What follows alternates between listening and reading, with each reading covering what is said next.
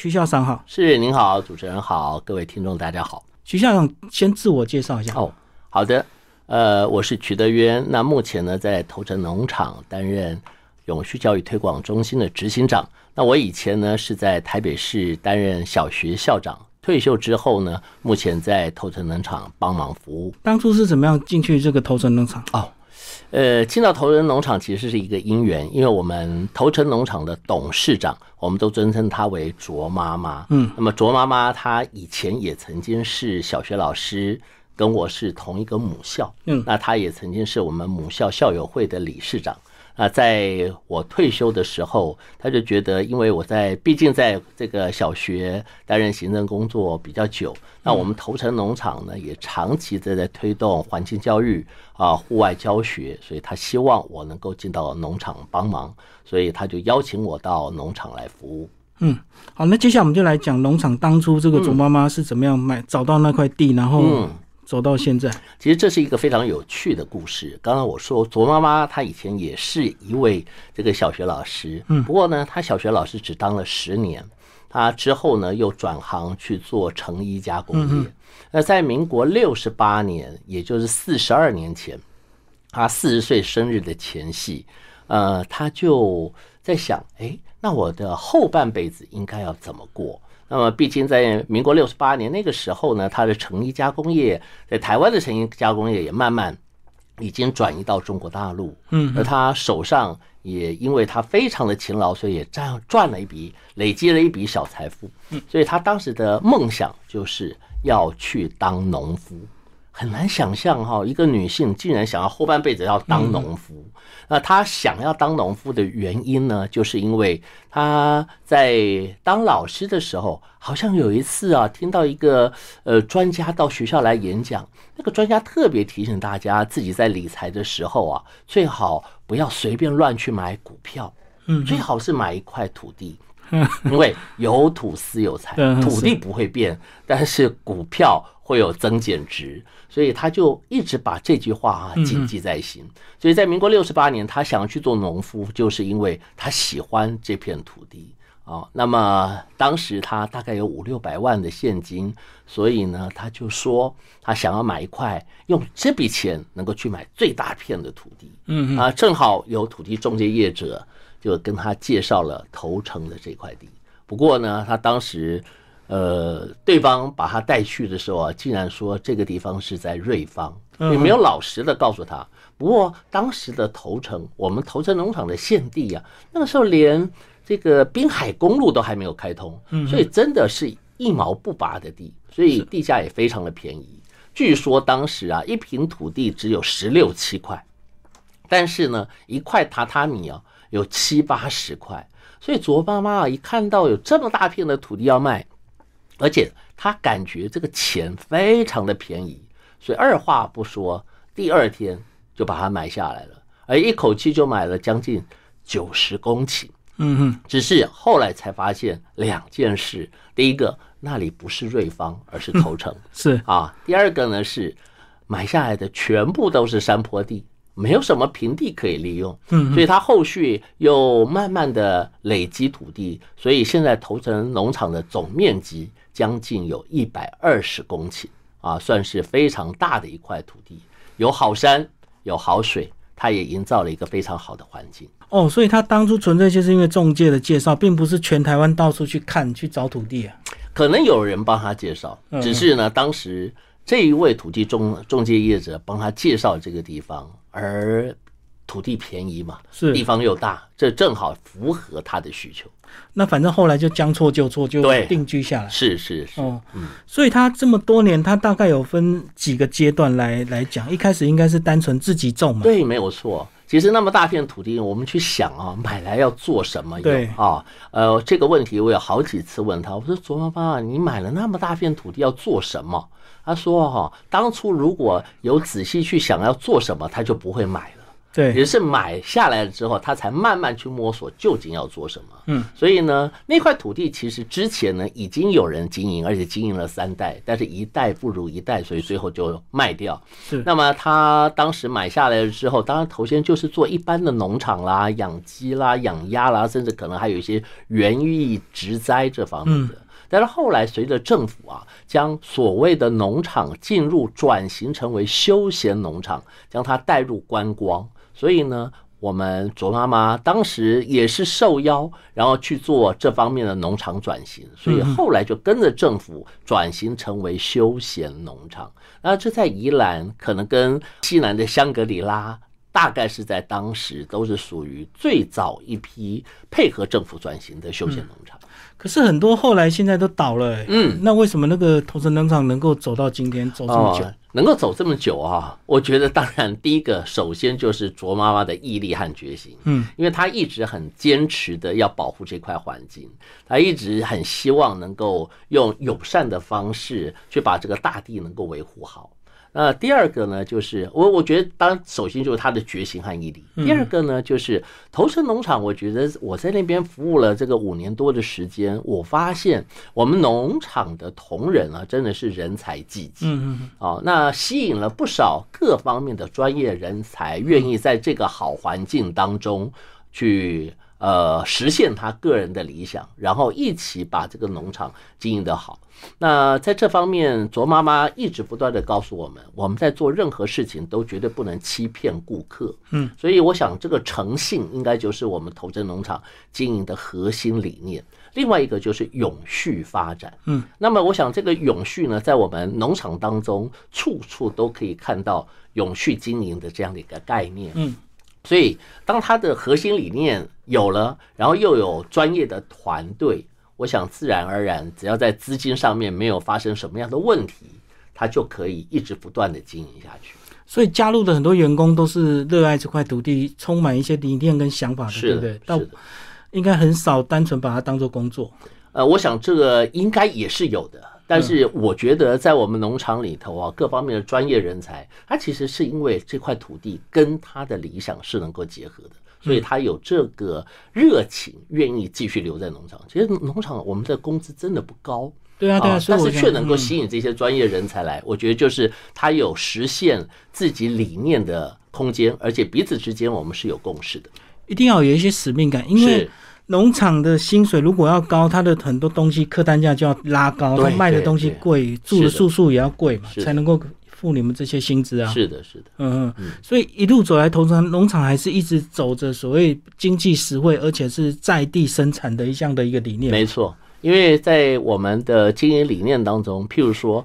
大部分的游客都会非常喜欢我们的美食，嗯，那我们一直强调，我们的所有的美食啊，都是料好实在，而且我们也希望我们的客人都能够这个吃在地，食当令。啊，所以一定是在地呃现采这样子的一个新鲜的食材，包含海鲜，因为头城农场非常这个地理条件太好了，有山有水。而且呢，就在农场的前面不远处，就有两个非常大的这个渔港，所以每一天呢都有新鲜的渔获。而我们卓妈妈特别特别，她都是亲自到呃这个渔港去严选啊，因此呢，我们所提供客人在食材的部分，说句实在话，真的是非常的新鲜，而且呃经过我们的厨师的料理又非常的美味。我想卓妈自己走了四十年，应该她自己也感受到她身体的一些健康跟改善，才会一直持续，对不对？呃，我想这是一个，因为我们那边有好山好水，对，所以呢，再加上卓妈妈自己本身呢，她可能从小她的体质就非常好。你你看她现在已经高龄八十二、八十三了啊，但是她依然的看起来非常的健朗。而且我常常说啊，他是我们头城农场所有员工当中工时最长的一个。嗯嗯，他每一天早上哈，大概凌晨以前我知道是两点半、三点半他就起床了，起床之后他就干活了。嗯，呃，最近我听到的是他十二点半就起床了。而什么时候睡觉呢？很可能是晚上九点钟、十点钟，他实在是撑不下去才睡觉。中午小憩一下。嗯哼，所以他的体力实在是好的惊人。嗯，哦，这也正是说他经过各种的磨练。我也常常听他说一句话，就是谁怕谁呀？在他的字典里面也是一样，没有难字啊。那他又有很好的体力，又有很好的毅力和决心，所以在执行各种呃他的想法，他都是积极的加以贯彻。嗯。过去有没有一些危机啊，或者是误判一些局势？哦，那肯定是有的。嗯啊，那农场也并不是所有的事情它都是完全是成功的，那也都是在经过很多的摸索。尤其是卓妈妈，她很喜欢创新。嗯啊，所以在农场里面，不论是农业的种植或者一些呃游程的设计，其实我们常常都在。挫败当中去 啊学经验，嗯，我想这对我们来讲是一个非常宝贵的啊。就光以最近的疫情阶段来讲的话，你想想看，有多少商家都在这个疫情阶段当中一一的倒下去，对，而头城农场呢，却还能够。苦撑在那边，当然一方面是因为以前已经累积了足够的资本，嗯啊，第二个呢是大家也都共体时间，该休假的就去休假，嗯啊，第三个呢是我们在这一段期间当中，其实啊我们并没有停滞，反而呢我们一直不断的去改造农场的硬体的建设，嗯然后也一直不断的去思考如何创新我们的游程，甚至。当游客进不来的时候，我们如何把我们的产品行销出去？而所谓的产品，就是当时大家在疫情期间没有办法到菜市场，没办法吃到美食，但是头城农场我们可以做得出来，所以我们都几乎就是利用宅配，或者是我们个人把货物送出去。嗯嗯，所以在那段时间，虽然没有客人进来，但是我们仍然跟我们的客人保持很密切的联系。因为他们每一个礼拜，只要他们订我们的东西，我们就会送去。因此，我在那段期间其实有另外一个身份，就是送货，对，送货，宅配送货，对对对，嗯嗯，是。因为头城那样够大，所以他可以自己种植很多东西，是，然后也可以分享给顾客，就对，没错。因为农场自己用用不完。是，所以就会有很多熟客，没错，会订当季当令的一些对新鲜农产。是，现在那个疫情慢慢平缓，那很多国旅也开始要推动。是，呃，头城农场这么多年来也发展出很多热门的行程，对，包括一日游或两日游，或者是很多 DIY 体验，是不是？帮我们介绍一下？是，其实头城农场啊，因为地方大。呃，然后我们的专业人员又多，那么我们也一直不断的在推陈出新。除了刚才主持人所讲的一日游、二日游、三日游，其实我们针对不同的客群，我们都有设计比较克制化的活动。譬如说，现在我们很强调慢活，嗯，有好多的呃中老退年人还有退休族群，他们都很希望 long stay。哦，对，你们有对，所以我们现在有慢活常住的游程。是，像我们最近。几乎每一个礼拜都有慢活常住的，而且发现这样的需求的人非常非常的多。嗯，啊，那我们在呃五天四夜的标准游程当中啊，一个两间两人房，然后我们五天四夜每一天提供两餐，然后还包含农村小吃这些完全免费的无限供应，这样子一个人才不到四千块钱。哇，非常便宜！对，这是相当便宜而实惠的。而且呢，我们现在还在构思，对于这些族群，除了来这边吃住我们提供之外，是不是还可以请他一起来参与我们农场的其他的活动？譬如他喜欢吃，那我们农场我们的厨师可能就可以请他一起来陪伴，跟他交流一下。对，跟他交流。嗯，如果他喜欢农作，喜欢做农事体验。我们也可以邀请他到我们的有机农场里头一起来帮忙，我想这都是很开心的一件事情。嗯，那对中老年人、退休族群，我们有这样的活动。那么对于年轻小朋友来讲，我们的校外教学是。我们设计了非常非常多环境教育方面的游程，嗯，既好玩又有好吃的，而且我们还传递了很多非常棒的教育理念。同时呢，我们的小朋友或者来参加我们环境教育游程的这些游客，都可以透过我们的导览解解说和我们的手作体验，让他能够经验非常不一样的农事经验，还有认识更多的动植物。是，那当然，我们对于呃很多的公司行号，甚至很多不同的族群，我们也有高低配。譬如说，我们最近呢，在这个夏天的时候啊，嗯，我们有一条耿方南溪，这条耿方南溪是我们农场的命脉，但是我们却能够创造出来几个很有特色的这个游程。譬如说，我们邀请游客到我们的耿方南溪里面啊，除了去戏水泡脚之外，甚至我们还有所谓的西游记流水席。我们让我们的贵宾们是可以坐在溪里面去欣赏美食的。对，我们的厨师就在旁边啊。这上面是烈日，呃，这个大太阳照在上面，但是呢，我们泡在溪水里面，那种感觉啊是非常的舒畅。分多金就在你的旁边，随时可以大大的深呼吸，嗯，那非常享受的事情。除此之外啊，我们最近还一直在提倡一个生态旅游。啊，这个叫做我们的，我们有一个绿色厨房，那我们还有瑞士籍的主厨来亲自帮我们的游客进行各方面的料理啊。我们有一个活动的游程啊，叫做幸福岛屿食堂。嗯，那这个幸福岛屿食堂呢，其实我们是透过两位专家吴秀娟老师还有马爱云老师啊。他们共同开发出来，经过三年的时间开发出来的流程，而落脚在我们头城农场来加以实现。嗯，那么这些都是由我们的所谓的生态厨师由他们展现厨艺。那么这些生态厨师呢，也就是像我们刚刚所讲的，这食材就是在地的，嗯，当令的。但是呢，我们的生态厨师他其实是会讲一些生态的故事，同时也邀请我们的游客一起来参与。制作好吃的料理，所以这又有动手做、亲自体验，然后又能够有一些深刻的感触。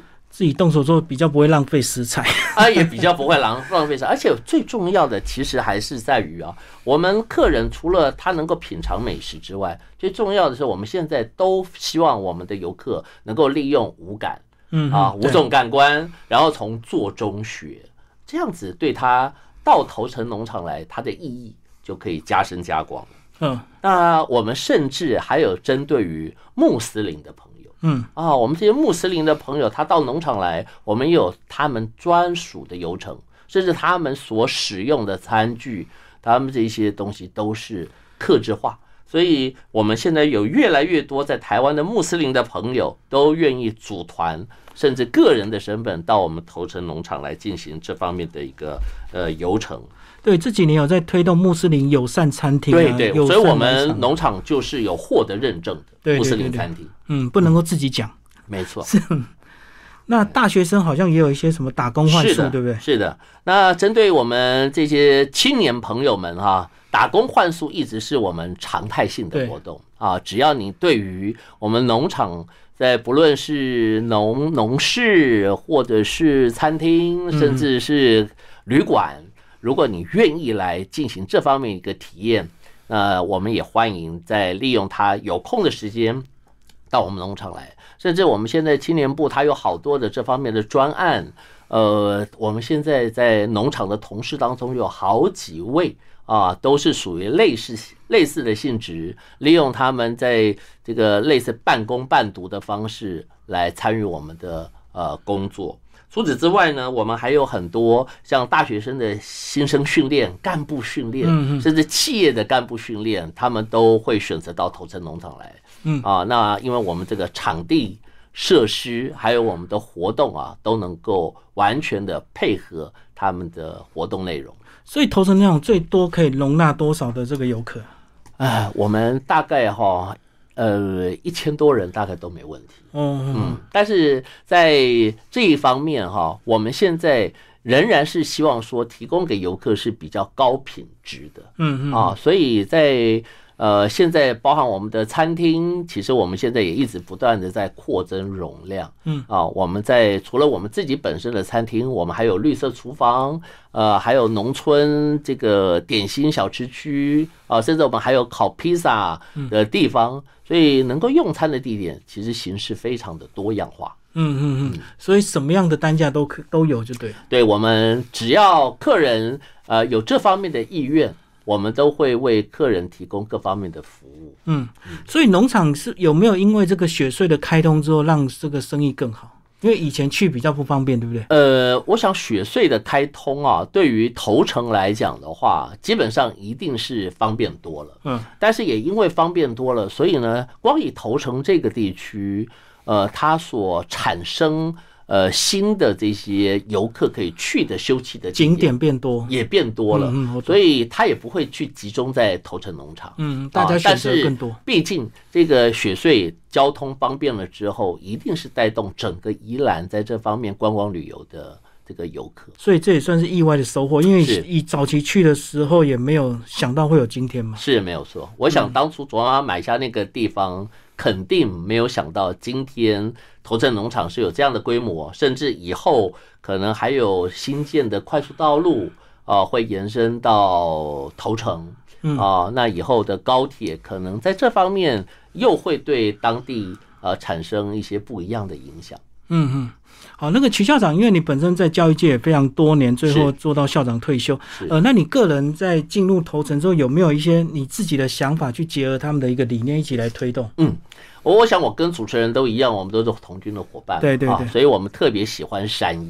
啊，那也一直希望能够把很多的教育理念能够融进在我们的农场当中。嗯，那么我刚才也跟大家介绍，我们的董事长卓妈妈，她本身就是一个老师，所以她一直很强调的就是教育这两个字。嗯嗯，所以我们这个等于就是一个生态学校。嗯，啊，那我们在进行所有的活动当中，也一直很深刻的希望能够让我们的游客。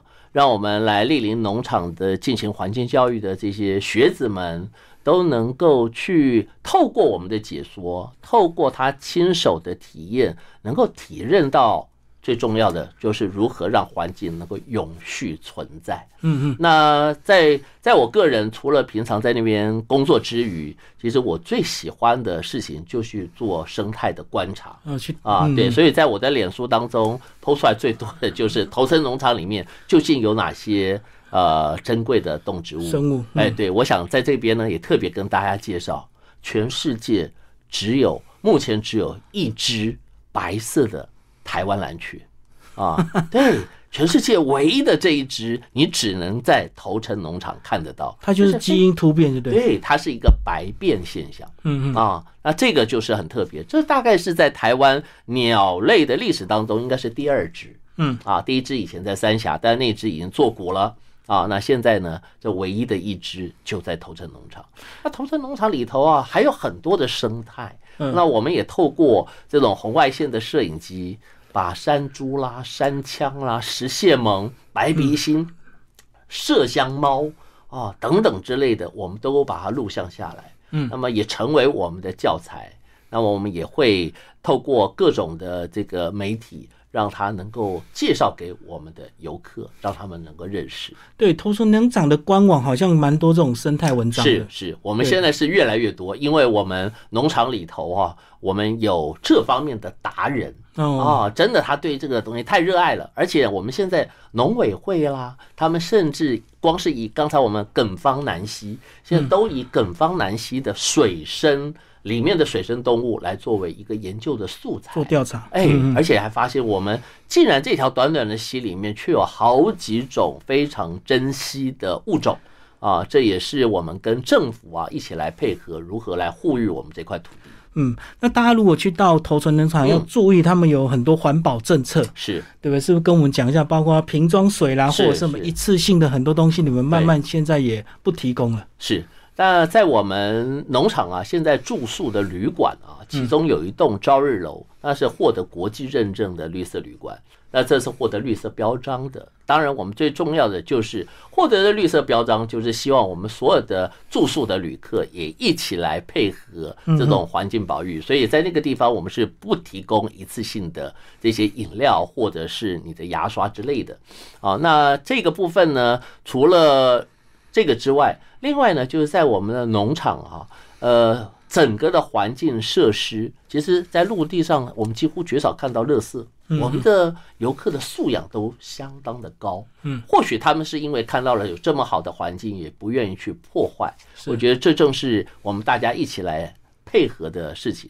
那除此之外啊，我也要跟大家报告，我们这边呢，一直也在做永续农业。嗯，所以我们会。在大家用餐的时候，特别提醒我们的游客，在用完餐之后，能够将厨余、果皮分类回收。嗯，因为这些东西对我们来讲，就是我们要把厨余变黄金，对厨余变成有用的物质，而我们的果皮又可以去做酵素。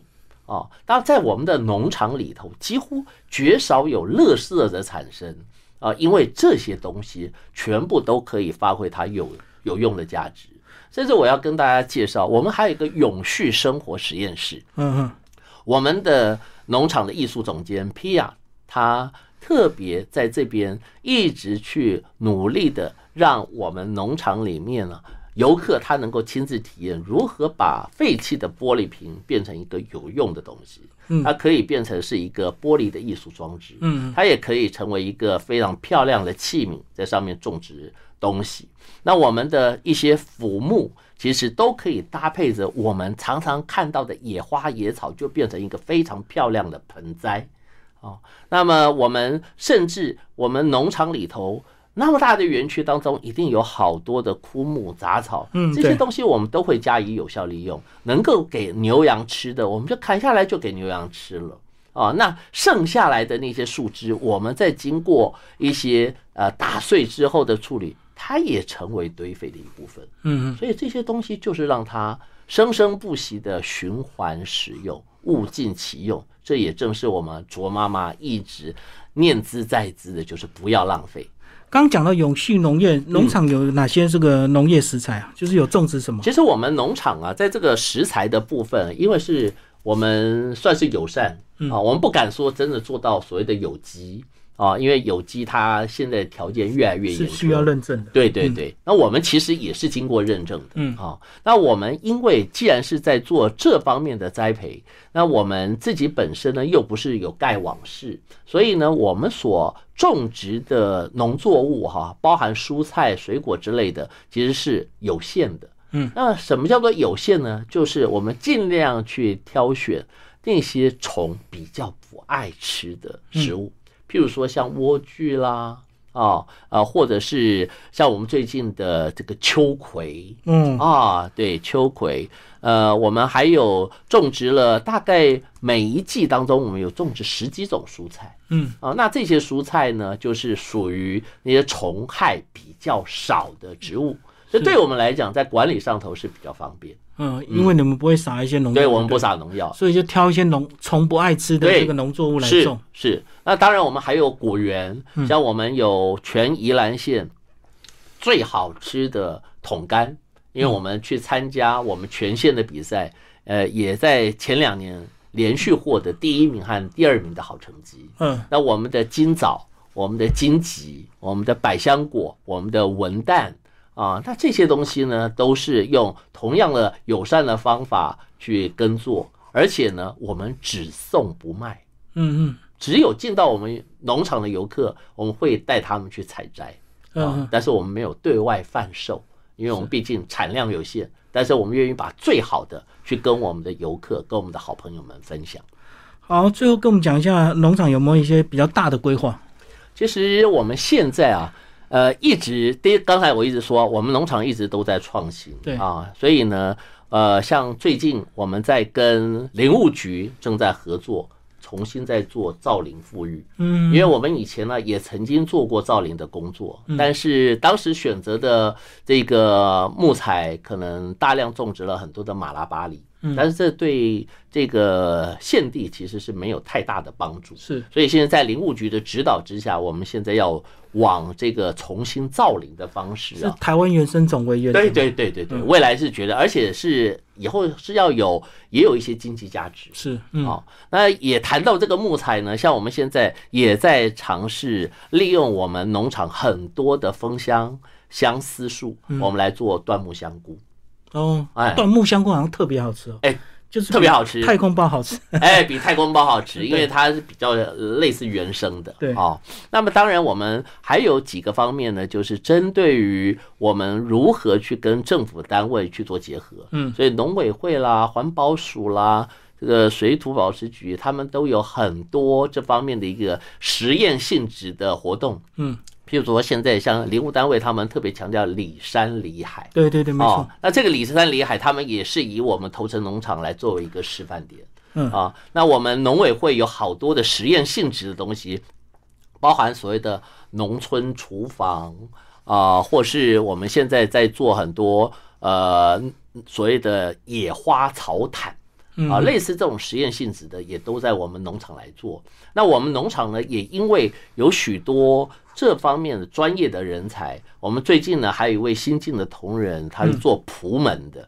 哦，蒲门，哎，所以我们也特别运用了蒲门在这方面有机生产的概念，我们设计一个疗愈菜园啊，那么能够让我们的呃农场有更多样化的一些姿态，能够呈现在游客面前。好，最后我们曲校长，请你讲你自己个人的感受跟改变，好不好？到头城农场服务也五年了，嗯，然后也 当然也吃了不少那边的一些什么食材啊，你自己有没有一些特别的感受？我我常常在讲啊，就是到农场工作，完全感觉不到像工作，嗯啊，因为那边。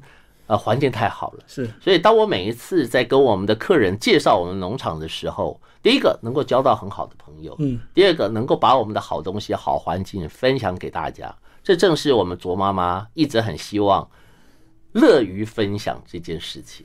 那当然，我觉得最重要的是，头城农场真是一个好地方，呃，更希望有更多的人来认识。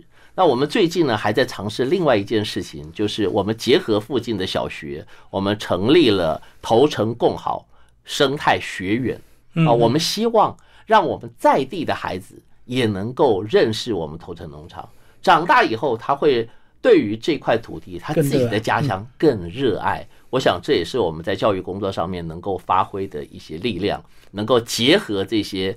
呃，有志于教育的工作者一起来推动这方面保育家乡、保育环境的理念。好，今天非常谢谢我们的区校长为大家介绍头城农场，谢谢，谢谢。